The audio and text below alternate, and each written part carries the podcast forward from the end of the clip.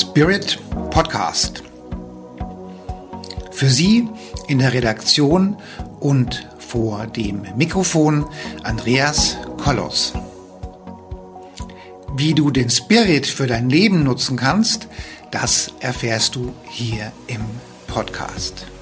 Damit du keine Folge versäumst, abonniere den Podcast gleich und freue dich auf spannende, unterhaltsame Themen hier Podcast.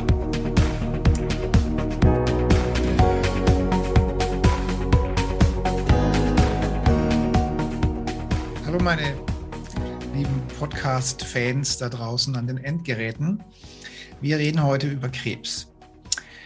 Auffällig ist, dass wir zurzeit vermehrt Krebsfälle bekommen dass äh, auch die Statistik das zeigt, dass diese finstere Energie, die zu Zeiten von Corona ähm, die Gesundheitssysteme eben stark anspannt und eben die Abwehr, die Körperabwehr eben stark in Anspruch nimmt und dass wir deswegen zurzeit einfach vermehrt Krebsfälle auch haben.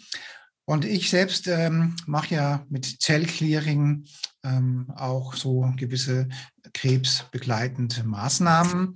Das heißt, Zellclearing an sich ist ja ein tolles Medium, um Blockaden und Ängste direkt aus dem Unterbewusstsein, aus dem Zellbewusstsein zu entfernen und zwar so zu entfernen, dass der, der Kunde, der Klient oder der Patient ähm, diese ganzen Dinge gar nicht so ins Bewusstsein bekommt, was sich da löst. Und insofern lösen wir jede Menge Blockaden und Ängste und Urängste und all diese Themen und wir erhöhen die Schwingung und die Zellschwingung der Kunden und der Patienten. Wir sind aber der Meinung, dass wir dem noch mehr Energie und mehr Dinge dazu packen sollten. Und dazu habe ich heute eine der deutschen führenden Experten, wenn es um das Thema ganzheitliche Medizin und ganzheitliche ähm, Krebstherapien anbetrifft. Das ist unsere liebe Frau Dr. Brigitte Jauch-Wimmer hier aus Berlin. Liebe Brigitte, schön, dass du wieder da bist. Lass uns ein wenig über Krebs reden. Lass uns den Menschen, die uns jetzt alle zuhören, ein wenig Hoffnung geben, ein wenig Anleitung geben, ein wenig Unterstützung geben. Schön, dass du heute da bist. Lass uns darüber reden, wie Menschen ja den Krebs vielleicht ein bisschen früher loswerden oder wie sie ihn gar nicht erst bekommen und demzufolge einfach ähm, viele Informationen geben, wie den Menschen eben weiterhelfen. Schön, dass du da bist. Vielleicht magst du dich kurz selbst vorstellen und dann lass uns den Menschen was erzählen über Krebs. Lieber Andreas, vielen Dank. Das freut mich sehr, dass ich äh, hier wieder sprechen darf. Ähm, Habe ich ja schon mal gesagt, ich bin äh, Ärztin, Naturärztin mit dem Schwerpunkt integrative Medizin, sprich dazu klassische Homöopathie. Ich mache das jetzt schon fast 30 Jahre, habe auch viel Unterricht gemacht hier für den Berliner Verein Homöopathische Ärzte beziehungsweise für den Deutschen Verband der homöopathischen Ärzte und ähm, bin hier in Privatpraxis tätig und behandle sagen wir mal, alles, auch alle Lebensalter und wie du schon gesagt hast, zunehmend auch mehr und mehr Krebspatienten und auch zunehmend jüngere Krebspatienten. Und das ist doch ein Thema, was äh, mich auch sehr beschäftigt und auch meine Kollegen oder auch in Intervention ein Thema ist, wie kann man diesen Menschen, die auch zu uns kommen und Hilfe suchen, begleitend zu den üblichen Therapien helfen, beziehungsweise diese zu unterstützen, erstens das besser zu ertragen oder zweitens trotzdem ähm, eine andere Aufarbeitung ihrer ganzen, naja, Krankheitsgeschichte und Lebensgeschichte zu bekommen, weil das hilft. Mhm. Also auf, auf mich kommen jetzt auch immer mehr Krebspatienten zu, die eben auch Hilfe bei mir suchen. Und äh, die haben oftmals einen langen Leidensweg hinter sich und oftmals auch ähm, ja, mit Chemotherapie und schulmedizinischen Maßnahmen. Ein Teil davon sagt, ähm, ich möchte die Schulmedizin nicht weiter in Anspruch nehmen. Ein Teil davon ist austherapiert und ein Teil der Menschen, die bei uns äh, Hilfe suchen, ähm, ja, sind so mittendrin ähm, in der ganzen Krebsthematik. Und äh, darf ich dich fragen, was du denn grundsätzlich von der Chemotherapie hältst? Ja, das ist natürlich die Gretchenfrage. Ähm, das Thema ist, dass ja Patienten zu uns kommen und natürlich Chemotherapie schon haben, gemacht haben, nochmal machen sollen, mit Erfolg und ohne Erfolg oder davor stehen und natürlich dann von uns oder von mir eine Beratung haben wollen. Und wir haben hier mh, hm, deshalb eine Gretchenfrage, weil natürlich ethisch wir Ärzte ähm, angewiesen sind, komplett aufzuklären und an erster Stelle ethisch gesehen steht immer die konventionelle Therapie, an der kommt man ja eigentlich nicht drum rum. Es sei denn, Patient wünscht es ausdrücklich und unterschreibt, dass er sie aufgeklärt wurde und es ganz anders möchte. Also hier geht es für uns vor allen Dingen um eine juristische Frage. Erstens oder juristische Absicherung und zweitens ist dann immer die Frage so, wie ist die Situation des gesamten Gesundheitszustandes, ähm, des Verlaufes, wonach man dann entscheiden kann, ähm, was können wir tun, sich wirklich zu trauen, keine Chemotherapie zu machen, ist schon heftig, ist in meiner Praxis einmal vorgekommen.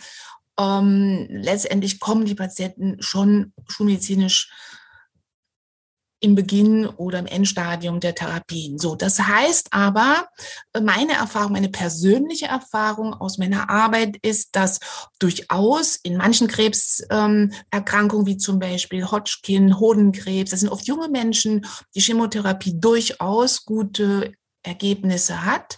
Ähm, aber in vielen chronischen Dingen durchaus die Chemotherapie ein langer Leidensweg ist, besonders wenn es alte, noch ältere Menschen betrifft, wo Krebsarten ähm, oft sehr langsam wachsen und man sich wirklich fragt, ähm, warum wird hier noch palliativ gearbeitet, in dem Sinne, dass man mehr Schaden zufügt als Nutzen. Und da gilt es individuell mm, mal ein bisschen anderen Blick äh, drauf zu werfen. Und vielleicht ist das ja heute auch ein Thema, ähm, einfach sagen wir mal mit diesen legalen Therapien zurechtzukommen und ein Maß zu finden. Also ich hatte jetzt äh, diese Woche ein Coaching, da war eine eine Dame im besten Lebensalter, die hatte auch eine Chemotherapie hinter sich, mit dem Endergebnis, dass der ganze Darm zerstört war. Eine andere hatte auch eine Chemo hinter sich mit dem Endergebnis, dass die Nieren zerstört waren. Und nun bin ich, habe ich Gott sei Dank noch, ich persönlich mit Krebs noch nichts zu tun gehabt, außer dass meine Eltern Krebs hatten. Ähm, und ich wage auch nicht, das in irgendeiner Art und Weise zu kritisieren oder so. Aber ich frage mich natürlich, okay, ähm, was bleibt mir denn von meinem Leben übrig, wenn ich mit der Chemo meinen ganzen Darm zerstört habe und dass die Frau gar nichts mehr essen kann? Also ähm, das erscheint mir ja so vom normalen Menschenverstand doch eher als, ähm, naja, weiß auch nicht, ob das die gute Alternative ist. Richtig, da sind wir genau bei den Punkten, die ja eine Art Dogma darstellen in der konventionellen Medizin. Ähm, das wird auch nicht kritisiert, nicht hinterfragt. Das wird einfach gemacht, weil es zu den Leitlinien gehört. Und dieses persönliche Leiden im Sinne der Nebenwirkungen wird einfach sozusagen in Kauf genommen als ähm, notwendiges Übel und ein bisschen, sage ich mal, roh und brutal behandelt, weil die Leitlinie muss durchgeführt werden. Und da habe ich auch persönliche Erfahrungen, selbst wenn Patienten hier eine Frau mit Brustkrebs, da haben wir es geschafft, dass sie dann äh, trotz Chemo, Operation und so weiter zum Schluss weniger Chemo und weniger Hormone. Und selbst das durchzusetzen, weil es ja eigentlich sehr gut ging und auch die psychosomatische Entwicklung mit dieser Frau, die dann wirklich erkannt hat, dass der Krebs entstanden ist, wo sie suizidale Gedanken hatte aus ihrer ganzen Biografie und dieser Switch ähm, das wirklich zum Umschlagen gebracht hat in ihrer seelischen Einstellung, wo sie dann gesagt hat, ich habe gar keinen Krebs mehr. Das hat sich so verändert in meinem Geist. Die hat es natürlich durchgeführt und sie hat die Chemo und wir waren dann dran, das in hier Buch durchzukriegen, dass sie etwas weniger Hormone und so weiter zum Schluss genommen hat. Und sie hat auch mit ihren Nebenwirkungen dann, Taxol macht ja sehr viele Nebenwirkungen im ähm, Nervenbereich. Ähm, das ist jetzt vielleicht, sagen wir mal, fünf, sechs Jahre her, ähm, ist sie mit minimalen Symptomen durch meine Begleitbehandlung auch gut durchgekommen, sagen wir mal so. Das heißt, mit dieser hochkomplexen Situation müssen wir uns ja beschäftigen. Und da sind wir schon mitten im Thema, weil das sehr vielschichtig ist. Und was ich heute mal sagen will, auch aus meiner Erfahrung oder mit Kollegengesprächen und so weiter, es gibt da Mythen in der Medizin, was Krebs ist oder ähm, was es nicht ist, mit dem man quasi eigentlich aufräumen muss. Mhm. Und was ich jetzt verstanden habe, ist, dass da ähm, viel ähm, noch sagen wir mal, äh, ähm, vermittelt wird, was längst widersprochen ist. Mhm. Also auch das Thema der Mutation, Krebs entsteht durch eine Mutation in der DNA, ähm, wird immer noch so vermittelt, ähm, ist nur die halbe Miete. Mhm. Ähm, äh, damit hat man ja schon längst eigentlich aufgeräumt, aber es kommt in der Therapieablaufsache dann eigentlich gar nicht vor. Mhm. Denn Krebs heißt ja, da ist ein gefährlicher, natürlich gefährlicher, ähm, aggressiver ähm, Tumor, Gewebe geschulst, was bekämpft werden muss. Also wir müssen da Krieg führen und diese Bösartigkeit abschneiden, äh, beschießen äh, mit ähm, radioaktiven Strahlen und eliminieren. Und das ist das, was wir als Naturmedizin und äh, die Homöopathie ganz besonders, das Homöopathie-Konzept ähm, weiß, dass das ein Lokalsymptom ist, der Krebs, der Tumor, der auch in welchem Gewebe auch immer sitzt, ist ein Lokalsymptom, wo der Organismus schon, und wir wissen ja oft nicht, wann es angefangen hat, ein gutes Prinzip ähm, ähm, schon angewandt hat, gewisse Dinge zu verdicken, zu schützen, abzukapseln. Ja, es, Tumor heißt ja Schwellung und das Prinzip, dass sich Gifte, andere Stoffe im Organismus abkapseln ähm, muss, damit der Organismus überlebt, ähm, ist erstmal ein gutes Prinzip im System. Ähm, das gehört auch homöopathisch zu einem bestimmten miasmatischen Prinzip.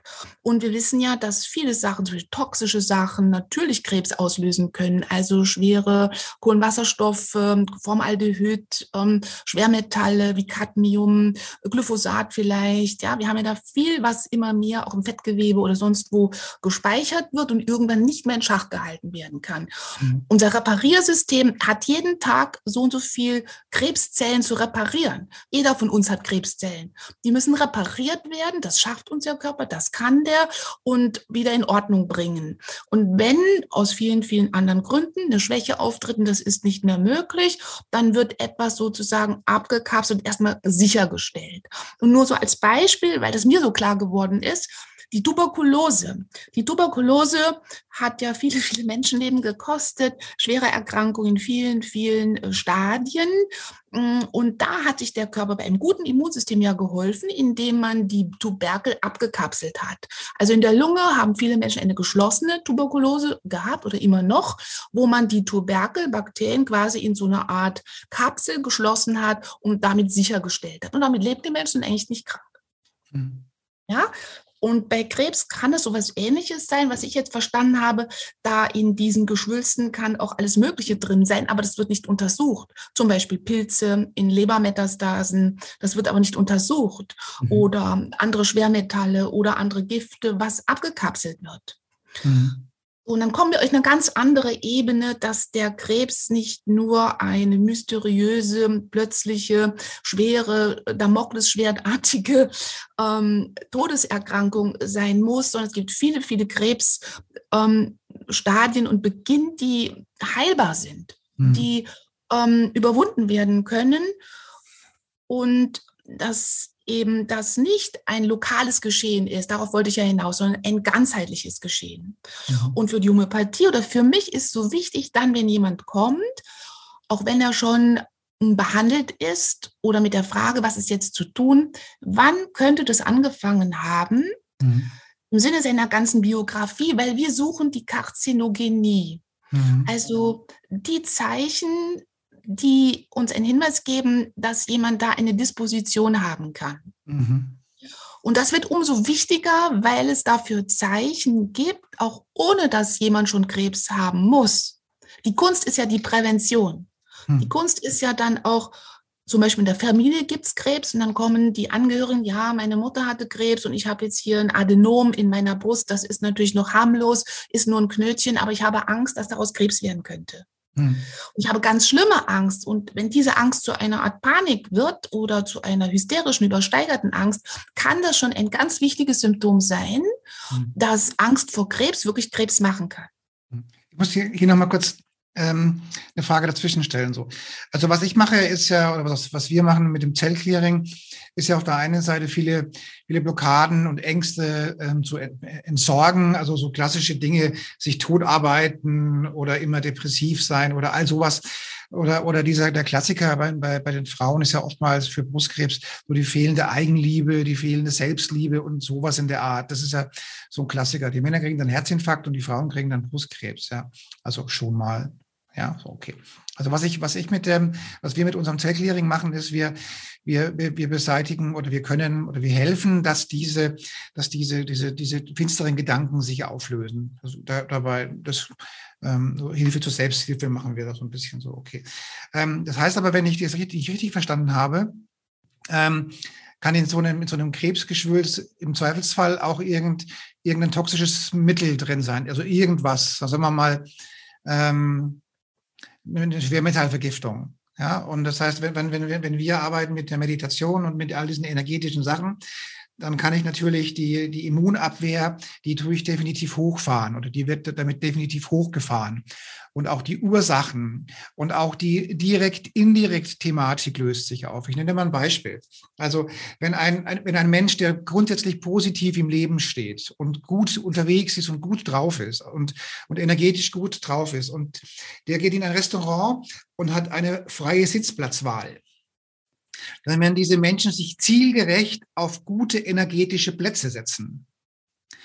Und jemand, der eher so negativ unterwegs ist und so depressiv ist oder so oder so insgesamt so ein bisschen schlecht drauf ist, ähm, der wird sich bei der freien Sitzplatzwahl definitiv zielstrebig auf einen echt energetisch schlechten Platz setzen. Ja, das war das, was ich damit gemeint habe mit direkt und indirekt. Also bist du grundsätzlich energetisch gut drauf und schwingend, dann wirst du gewisse Dinge einfach früher merken oder einfach nicht tun. Ja, also zum Beispiel, sagen wir mal, dein Bett steht ungünstig. Dann würdest du sagen, also ich habe es schon mal, schon mal so, ich komme in ein Hotel, bin ja schon mal öfters unterwegs und gehe in dieses Zimmer rein und sage, hier wirst du nicht schlafen die Energie ist Kacke in dem Raum. So, und dann habe ich zwei Möglichkeiten, wechseln oder erdulden. so, und dann gibt es Hotelzimmer, da sage ich, okay, hier wirst du heute gut schlafen. Ja, so. Und ähnlich ist es dann bei, dem, bei der Krebsthematik ja auch. Also die Frage, erkenne ich instinktiv, dass diese Problematik eben noch dazukommt. Also ich meine, du sprichst von, von, den, von irgendwelchen Schwermetallen in der Zelle die dann abgekapselt werden, wenn ich es richtig verstanden habe. Ja?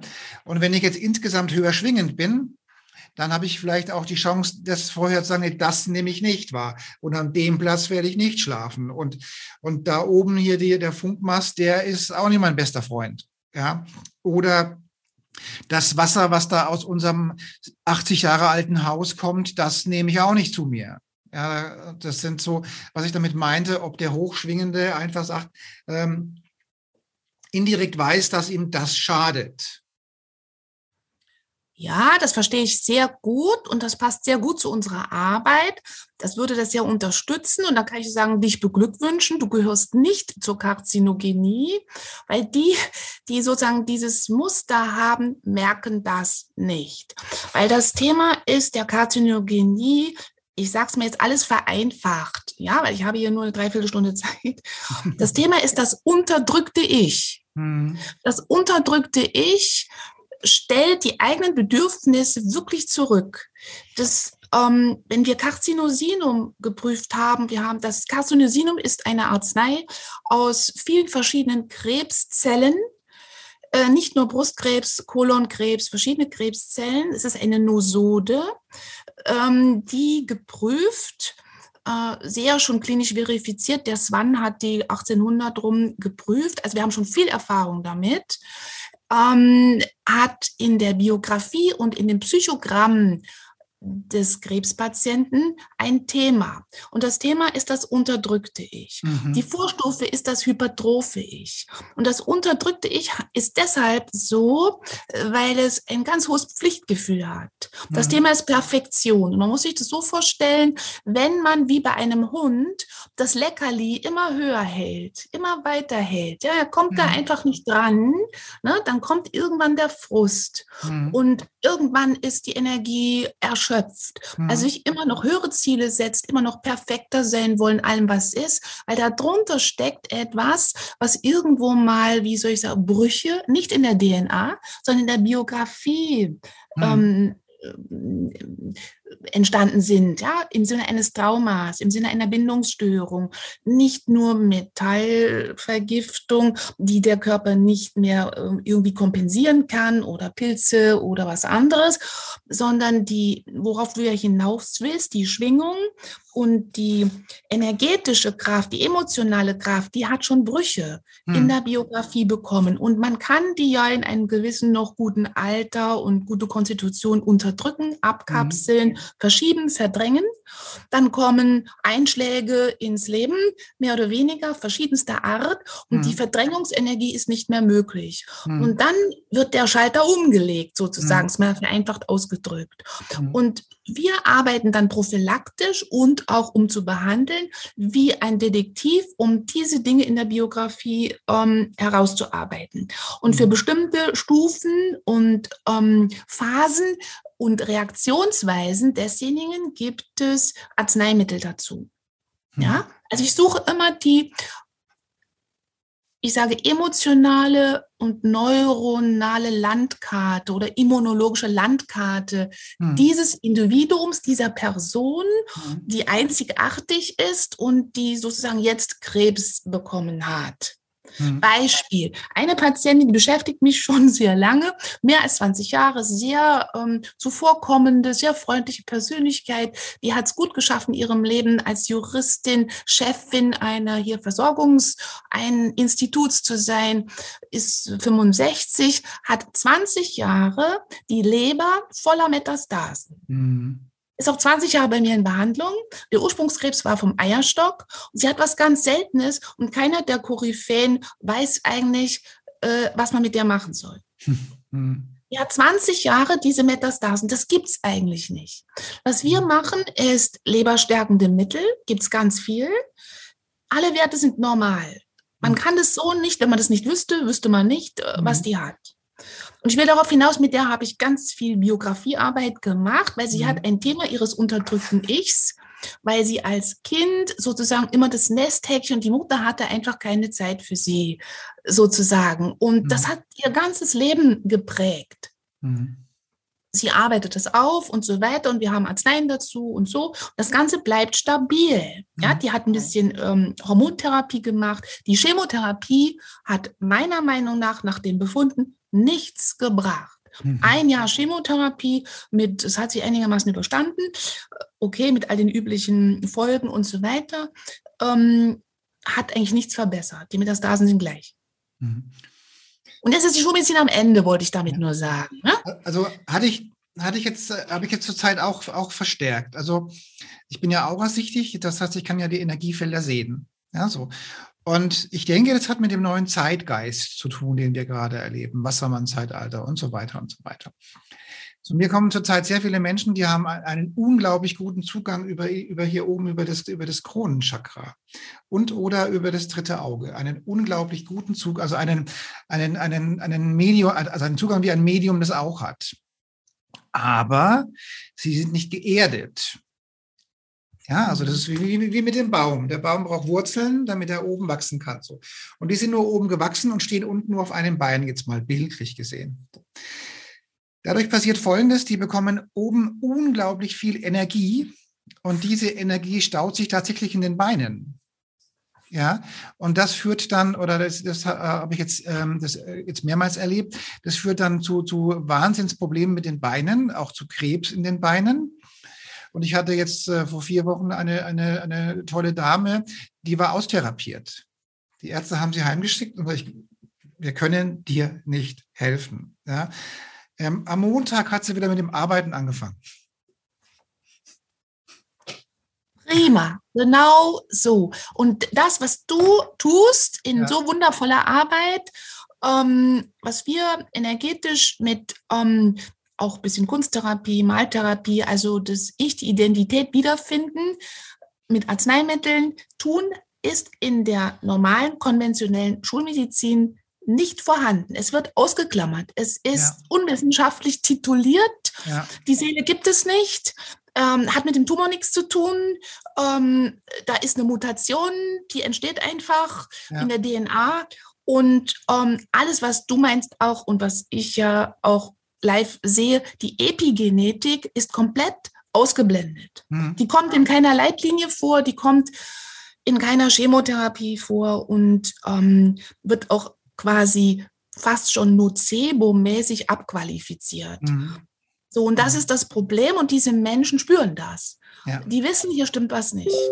Ja. ja. Also das war, also ich weiß, also dass, dass diese, ähm, dieser, dieser, dieser Overflow an Energie, der da kommt, ja, also der sammelt, also in dem Fall ist es so, sammelt sich im Kopf, im Nackenbereich, ja, und, und sorgt dann da eben für, für, für übelste Krankheiten. So.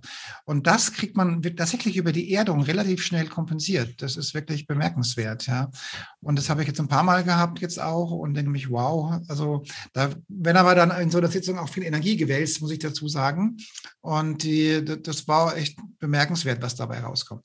Ähm, was, was wir, wir haben in, in unserem Vorgespräch, haben wir im Prinzip darüber gesprochen. Das eine ist diese, dieser energetische Zustand, ja, also die Chakren öffnen, das, das Ich-Thema äh, wieder befrieden und so weiter und so weiter und so weiter. Aber dennoch sage ich auch immer Hardware vor Software. Also, wenn die Niere rausgeschnitten ist, ja, dann kann ich da mit meiner, mit geistiger Energie, äh, was weg ist, ist weg, ja. Also, ja, muss ich schon, das ist schon, das, das ist das Problem, ja. Und, äh, und da sehe ich halt ganz klar jetzt auch die Unterstützung, äh, das mit der, mit der eingekapselten, mit dem eingekapselten Gift zum Beispiel, ja, das kriege ich mit der Energie nicht raus, ja. Also, ähm, da brauchen wir ganz klar so Experten wie du einer bist, ja. Gut, dass du das ansprichst. Ähm, die Erfahrung haben wir auch. Ich will das nur benennen. Wir helfen den Menschen psychosomatisch, energetisch und trotzdem läuft der Prozess weiter. Trotzdem haben die dann einen Rückfall. Trotzdem ist es nicht bis in die Materie gegangen.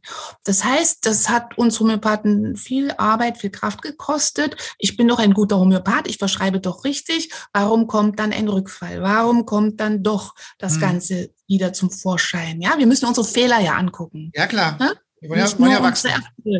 Richtig. Das heißt, und das ist das Gefährliche oder das, was wir mitbehandeln müssen, die Wurzel vom Baum. Ne? Du hast die Krone verbessert, aber die Wurzel hat nicht mitgemacht.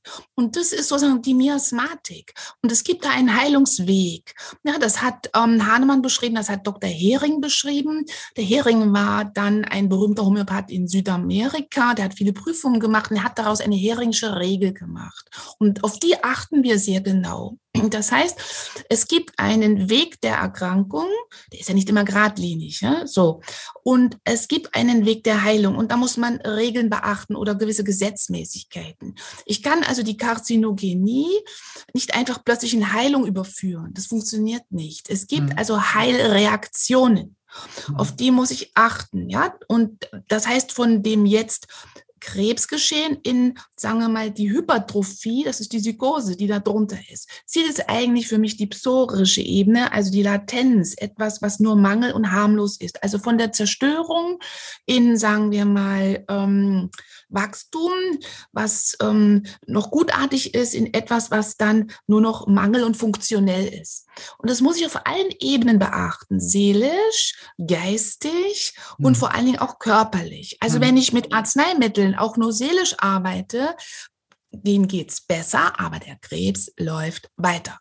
Und es ist hier keine komische nur Magengeschwürsgeschichte oder ich habe mal irgendwie eine Hauterkrankung. Es ist ein ganz anderes Phänomen. Wir müssen da schon ein bisschen vorsichtiger sein. Mhm. Ja, weil wir wollen ja auch nicht, dass jetzt die normale Medizin sagt, Edge Badge könnt ihr doch nicht. Mhm. Ja, sondern das ist komplexer. Aber das ist jetzt nicht das Hindernis, man muss es nur wissen. Mhm. Und deshalb ist die Lehre der Lokalsymptome so wichtig. Das ist mir wichtig heute nochmal zu betonen. Die Lehre der Lokalsymptome oder des mh, hm, Stellvertretersymptoms. Das mhm. mache ich auch in meinen Vorlesungen. Und das geht in die Köpfe so schwer rein, weil wir gewohnt sind, ich habe eine Warze, Igitt, die muss ich abschneiden. Mhm. Ich habe eine Schuppe an meiner Haut, oh Gott, die muss ich wegschmieren. Ich habe ähm, einen gelben Zehennagel, oh je, das könnte ein Pilz sein, da muss ich mir Pilzlackmittel drauf machen. Mhm. Ich habe äh, mal Halsschmerzen, schlucke ich schnell eine Schmerzpille oder ein Antibiotikum. Mhm. Ja, und das ist so erstmal harmlos, okay, kann aber dem Organismus alle seine Ventile wegnehmen. Wegnehmen. Na, die, die, die unsere Immunkraft, unsere Lebenskraft mhm. Hat eine Richtung von Heilung und Ordnung. Mhm. Zum Beispiel, die Warze am Finger ist nur ein Stellvertretersymptom okay. für das Prinzip zu viel. Ich weiß ja nicht, ob in meinem Inneren etwas sich ablagert und zu viel ist und schon irgendwo vielleicht so eine Art Tumorgewächs gemacht hat. Das kriege ich mhm. ja nicht raus. Wir machen nicht von jedem in jeder Schicht irgendwelche Zellschichten durch und machen eine Ganzkörper-MRT dauernd. Das heißt, für uns ist die Warte, Warze ein Stellvertreterprinzip mhm. für einen Prozess, der schon zu viel macht. Und diesen Prozess muss ich behandeln und mitbehandeln. Mhm. Nur als Beispiel. Mhm. Ja? Und wenn ich das abschneide, nehme ich dem Körper dieses Ventil weg. Und dann macht er, wenn er gesund ist, drei neue Warzen. Das kennt man ja. Ja, okay, dann gehe ich zum Besprechen und sonst was. Vielleicht geht's weg. Okay. Wenn er aber nicht mehr die Kraft hat, macht er keine neue Warze. Ups. Patient kommt dann aber wieder und hat dann Rheuma. Okay. Oder ja, hat ähm, für uns sichtbar eine Erkrankung, die ein Shifting in tiefer Ebenen gemacht hat. Mhm. Und da sind, oder ich, wir sehr, sehr aufmerksam. Das mhm. gehört nämlich zusammen. Und dann ist meine Aufgabe, wieder das umzudrehen. Mhm. Ja, das heißt, die Aufgabe beim Krebsknoten ist eigentlich, das wieder umzudrehen. In die mhm. Geschichte davor. Gab es da einen Hautausschlag? Gab es da ein Rheuma, was man unterdrückt hat? Was hat man vorher für Medikamente genommen? Was gab es in der Kindheit? Hat man viel Antibiose gemacht? Haben Sie ein Trauma gehabt? Haben Sie dieses Trauma unterdrückt? Haben Sie Antidepressiva genommen? Ähm, das ist entscheidend. Die Unterdrückung unserer Ventile. Mhm. Das heißt, du machst Energiearbeit, okay, das machen wir auch, sehr gut, es ergänzt sich. Was wurde unterdrückt? Mhm. Was ist deshalb auch das unterdrückte Ich mhm. ja, in der Karzinogenie? Die haben sich eigentlich schon aufgegeben. Mhm. Und wo war dieser Haltepunkt? Der mhm. Point of No Return. Mhm. Der ist ganz wichtig, ja, auch für uns. Wo ist der Haltepunkt? Und an diesem Haltepunkt, wenn man den nicht versteht, kommt die Metastasierung. An dem müssen wir arbeiten. Und dafür gibt es auch bestimmte Arzneien, die sozusagen genau das wieder rückwärts machen müssen. Mhm. Und das erkläre ich auch meinen Patienten ausführlich, weil die müssen das begreifen. Die müssen dann sagen, hallo, wir freuen uns, weil wir jetzt wieder einen Hautausschlag haben. Ich sage, yeah, wieder zurückgekommen. Ja, das ist wichtig. Und dann darf man da was tun, aber nicht unterdrücken. Ich muss das mal so ganz deutlich sagen in dem Sinne, dass wir heute ja eine Medizin haben, die nur unterdrückt. Mhm. Die Mütter kriegen gesagt, bei 38 Fieber des Kindes gleich schon Fiebersenker. Mhm. Ist eine Unterdrückung undifferenziert. Ja? Wir erlauben keine Kinderkrankheiten mehr. Die Carzinosinum-Menschen hatten keine Kinderkrankheiten. Das Immunsystem war so schwach, dass es nicht mal Kinderkrankheiten, die eigentlich wichtig sind, produzieren konnte. In unserem Jahrhundert, im Beginn naja, des 21. Jahrhunderts, erlaubt man keine Kinderkrankheiten mehr. Die sind ja alle weggeimpft. Hm. Hm. Denn Kinderkrankheiten zum Beispiel sind Repariersysteme. Das ist ein Reparieren am Immunsystem. Mhm. Deshalb sind die wichtig. Nicht jeder bekommt die aber, weil nicht jeder das Reparieren so braucht. Masern, Mumps, Röteln, drei Tage Fieber, Ringelröteln, was auch immer. Mhm. Das ist ganz wichtig. Also das ist schon mal ein verdächtiges Zeichen. Mhm. Als Frühzeichen, ja, zu sehen, okay, aufpassen. Oder jetzt hatte ich jetzt jemand, da wurde ein Hämagiom äh, wegoperiert. Natürlich muss man aufpassen, wo sitzt das als Baby und so weiter. Aber das ist schon wieder eine Störung im System, weil die können auch austrocknen von alleine. Mhm. Ja, ich will damit nur vermitteln, der Körper macht seine Sache nicht umsonst. hm. sondern der hat immer die beste Absicht. Die Lebenskraft äh, ist immer im Guten, hm. sozusagen. Ja. Auch über Generationen, aber sie kriegt so eine Verstimmung, oh, eine Verstimmung. Und diese Verstimmung, die ist die, die wir versuchen wieder in die Stimmung zu kriegen mit Arzneistoffen, die ja energetisch arbeiten. Mhm. Und alles, was das in diesem synergistischen Effekt ergänzt, ist natürlich super. Mhm. Und das hat die Schulmedizin gar nicht. Mhm. Null. Und ähm, ist es richtig, dass, dass so, ein, so ein Krebs im Prinzip teilweise viele Jahre braucht, bis er dann so weit kommt, dass er kritisch wird?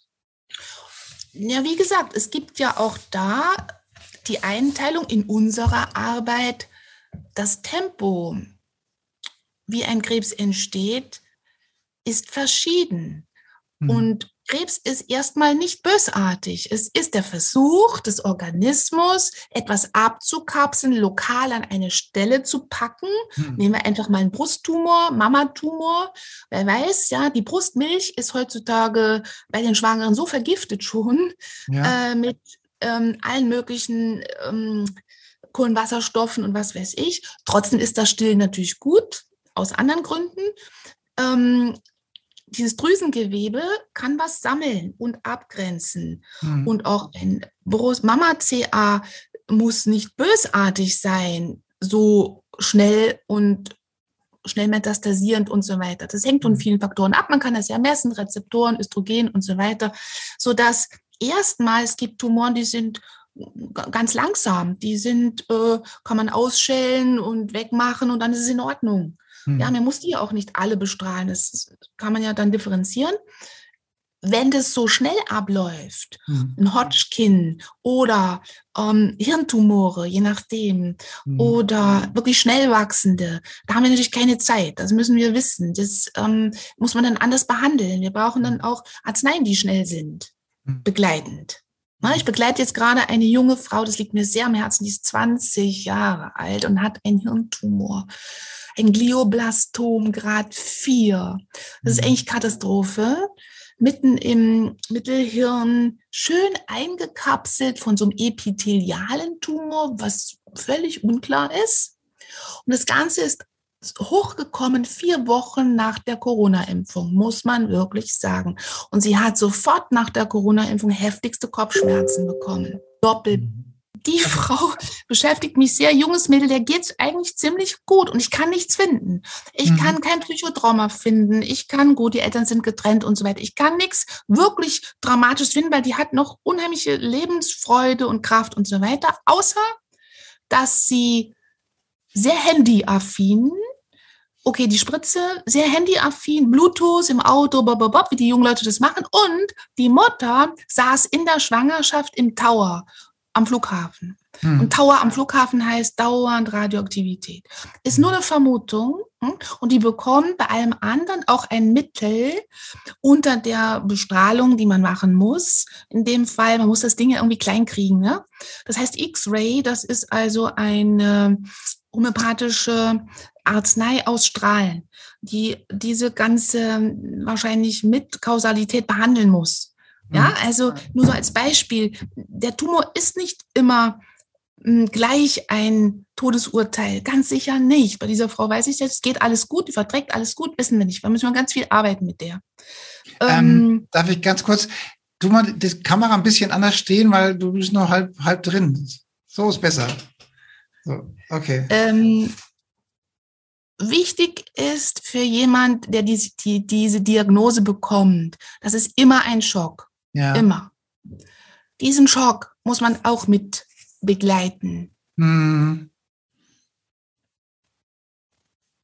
Zweitens, dass es, wie soll man sagen, kein Todesurteil ist, sondern hier ist ein Geschehen, lokalisiert, abgekapselt, was man behandeln kann.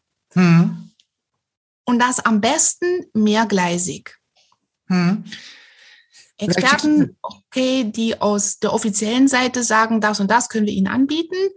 Und leider wissen die meisten eben nicht, dass es noch mehr Säulen gibt. Und eine ganz wichtige Säule, das haben wir ja noch nicht ganz angesprochen, ist natürlich das Gefäß gut voll machen, den Tank voll machen. Also mhm. da war ich letztes Mal schon, gute Stoffe dem Körper geben. Und mhm. dazu gehört zum Beispiel, was du ja auch machst, Sauerstoff. Der mhm. Warburg-Effekt.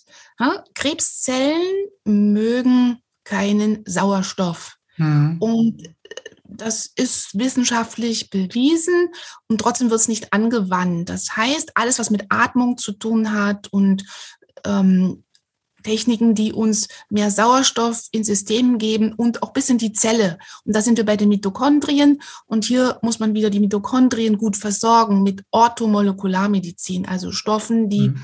vielleicht fehlen oder nicht da sind, beziehungsweise den Zellen gut tun, damit die gut funktionieren. Mhm. Das kann die Homöopathie alleine nicht. Wir brauchen auch da die Baustellen, also den Tank voll machen. Mhm. Und das andere ist das energetische, Lifestyle und gute Lebensordnung mit den Energien haushalten und Ressourcen schaffen. Ich komme nochmal auf das, auf das mit, den, mit den eingekapselten Giftstoffen zurück, nehmen wir es mal so. Ähm, würde es denn Sinn machen, die anzubohren und mal nachzugucken, was da drin ist? Geht das? Äh, genau, das habe ich einmal erlebt bei einer Patientin, das werde ich nie vergessen ganz liebevolle Frau, die hatte ursprünglich ein Uteruskarzinom, dann ist das in die Lunge metastasiert und der Ehemann wollte unbedingt, wie die Ärzte auch wissen, was das jetzt in der Lunge ist. Ja, man hat dann wirklich das angebohrt und das war das Ende. Und das ist bekannt. Also in irgendwelche Metastasen oder Knoten eigentlich reinzupunktieren, ist bekannt, dass man damit Zellen verstreut. Und man punktiert ja nicht nur eine Zelle damit, sondern wenn ich da mit so einem, hm, was auch immer, ähm, Röhrchen reinpiekse, kommen da Millionen Zellen raus. Und da sind eben Krebszellen eventuell drunter und die verstreue ich wieder. Das mhm. sollte man möglichst lassen. Und was man bei den Männern mit der Prostata-Diagnostik macht, in die Prostata 13 Mal reinzustechen, durch den Dickdarm durch und dahin, das ist eigentlich Katastrophe, weil damit verstreut man so viele Zellen, das sollte man sein lassen. Okay, ja, machen, lässt sich, kann ich nachvollziehen, ja. Das ist bekannt und das sollte man nicht machen. Okay. Wir haben ja andere Verfahren. Wir haben MRTs, wir haben alles Mögliche, wir können das anders machen. Okay. Ja, aber jetzt mal theoretisch, also jetzt, wir machen es jetzt nicht oder so, aber, aber theoretisch würde, würde man dann erkennen können, was da, was, was da drin ist?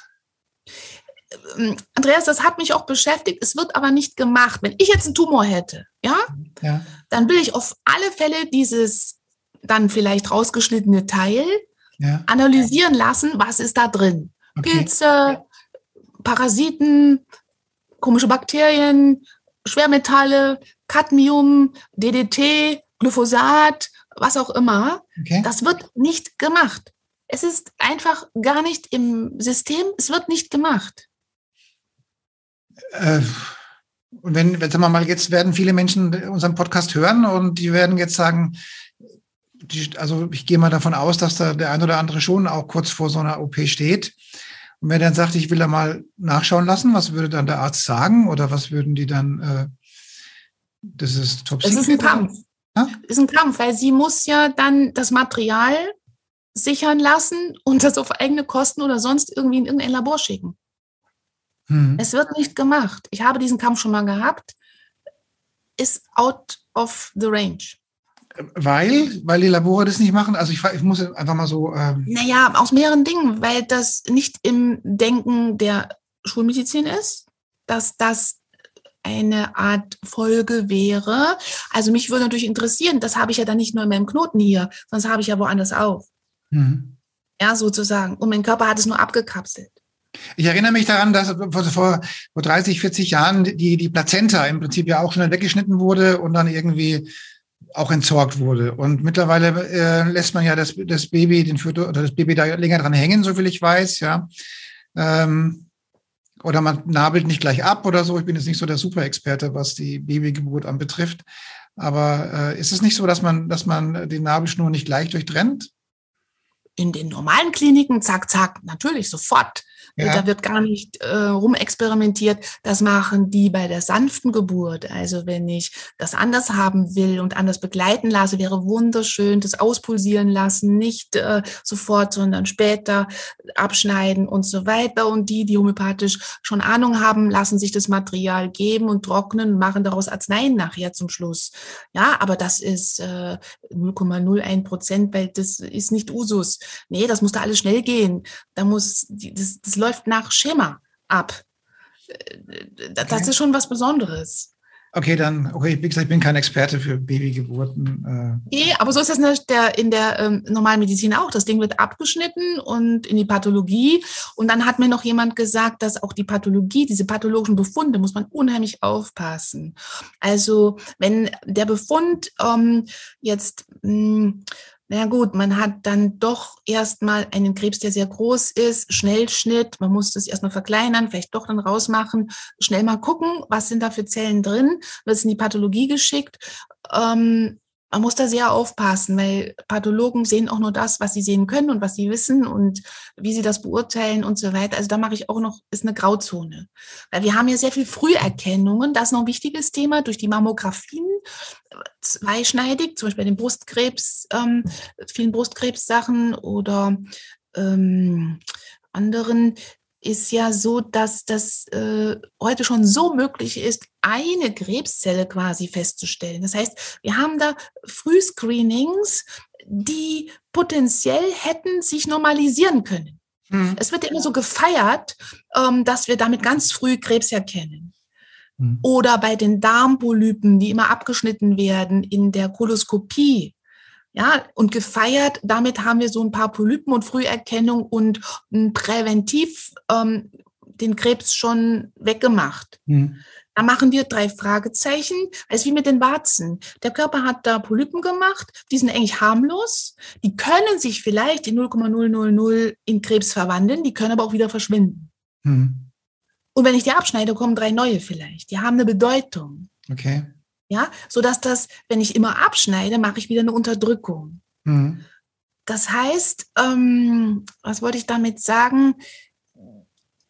Wir kommen gegen diese Dogmen nicht so richtig an. Die sind einfach da und mhm. müssen dann immer wieder Beschränkungen machen, was ist notwendig, was ist sozusagen Angebot und notwendiges Übel und mhm. was können wir dazu machen. Und mhm. diese Balance zur Zufriedenheit des Patienten, der ja auch viel Angst hat. Hm, naja. Ne, denn wir können ja auch nicht aufwarten mit großen Zahlen, wo wir jetzt sagen, wir haben jetzt eine Doppelblind-Situation, da mhm. ist alles Chemotherapie und hier haben wir nicht Chemotherapie.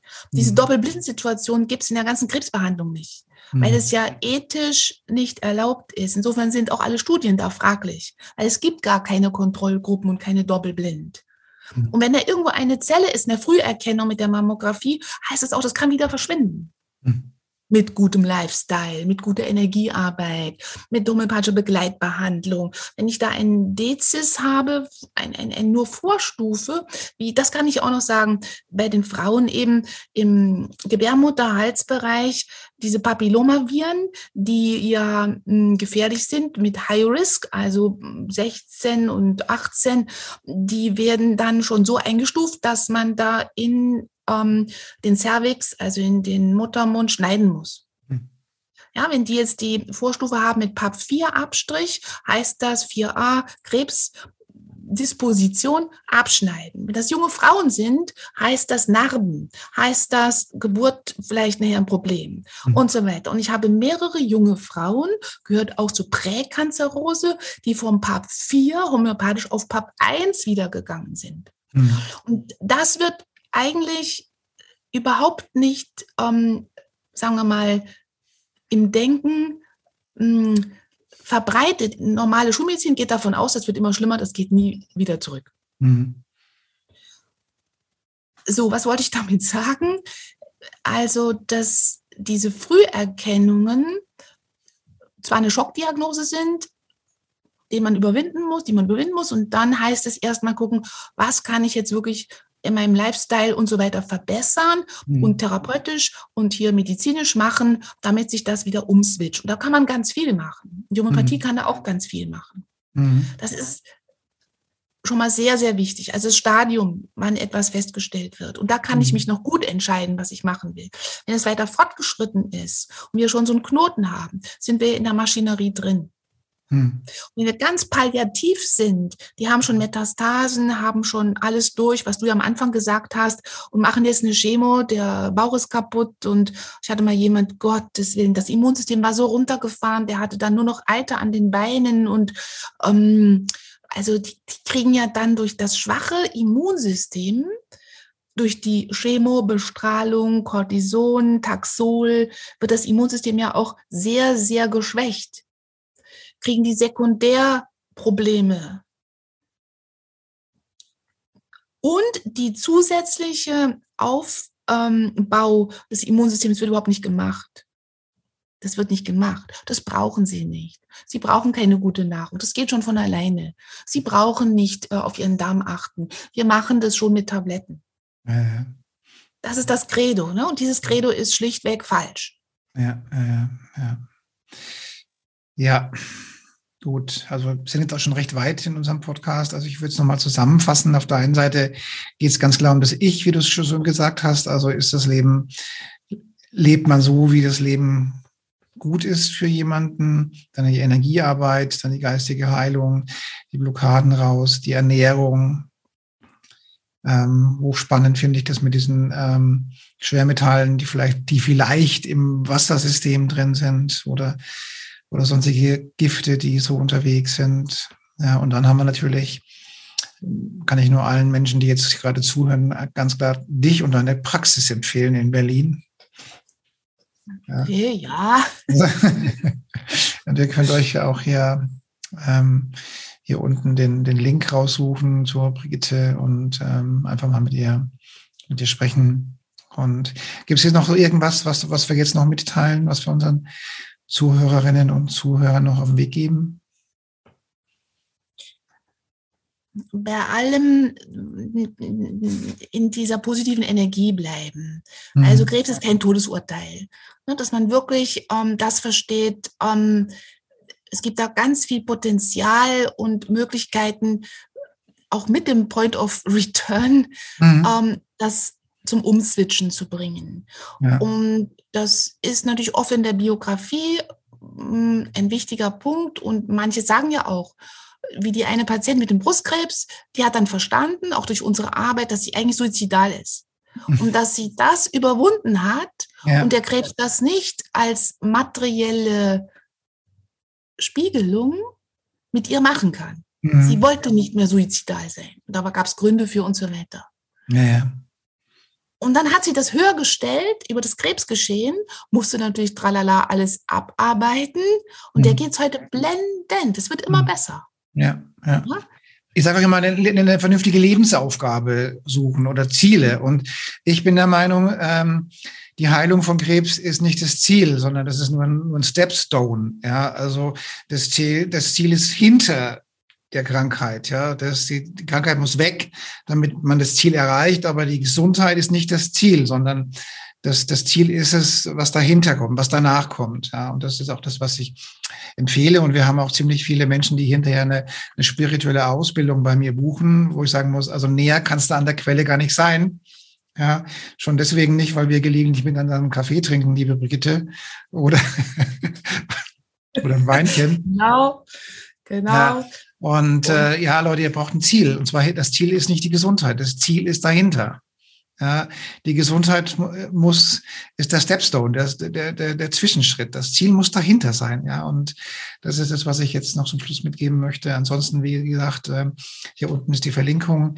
Ihr könnt mit Brigitte direkt äh, Kontakt aufnehmen oder ihr könnt euch von mir mal die Aura lesen lassen. Dann kann ich auch schon sehr, sehr viel sehen und kann sagen, okay, ähm, bei deiner jungen Frau äh, würde ich zum Beispiel auch gerne mal die Aura lesen und ich könnte mir gut vorstellen, dass wir da diese Thematik haben mit der fehlenden Erdung und mit dem Overflow von oben. Das hört sich genauso an, so würde ich das das ist, würde mich, ich würde mich nicht wundern, wenn das genauso aussieht, dass sie äh, unglaublich einen hohen Zugang hat und die Energie kann nicht abfließen und die sammelt sich im Kopf und dann kriegt ihr das. Also das habe ich nahezu täglich, ja. Vielleicht mag sie sich immer bei mir melden. Ich danke dir für das tolle Interview. Wenn du noch ein Schlusswort hast an unsere Zuhörer. Alles ist möglich. Also, dann wünsche ich allen noch einen schönen Nachmittag oder Tag, was auch immer, und bis demnächst.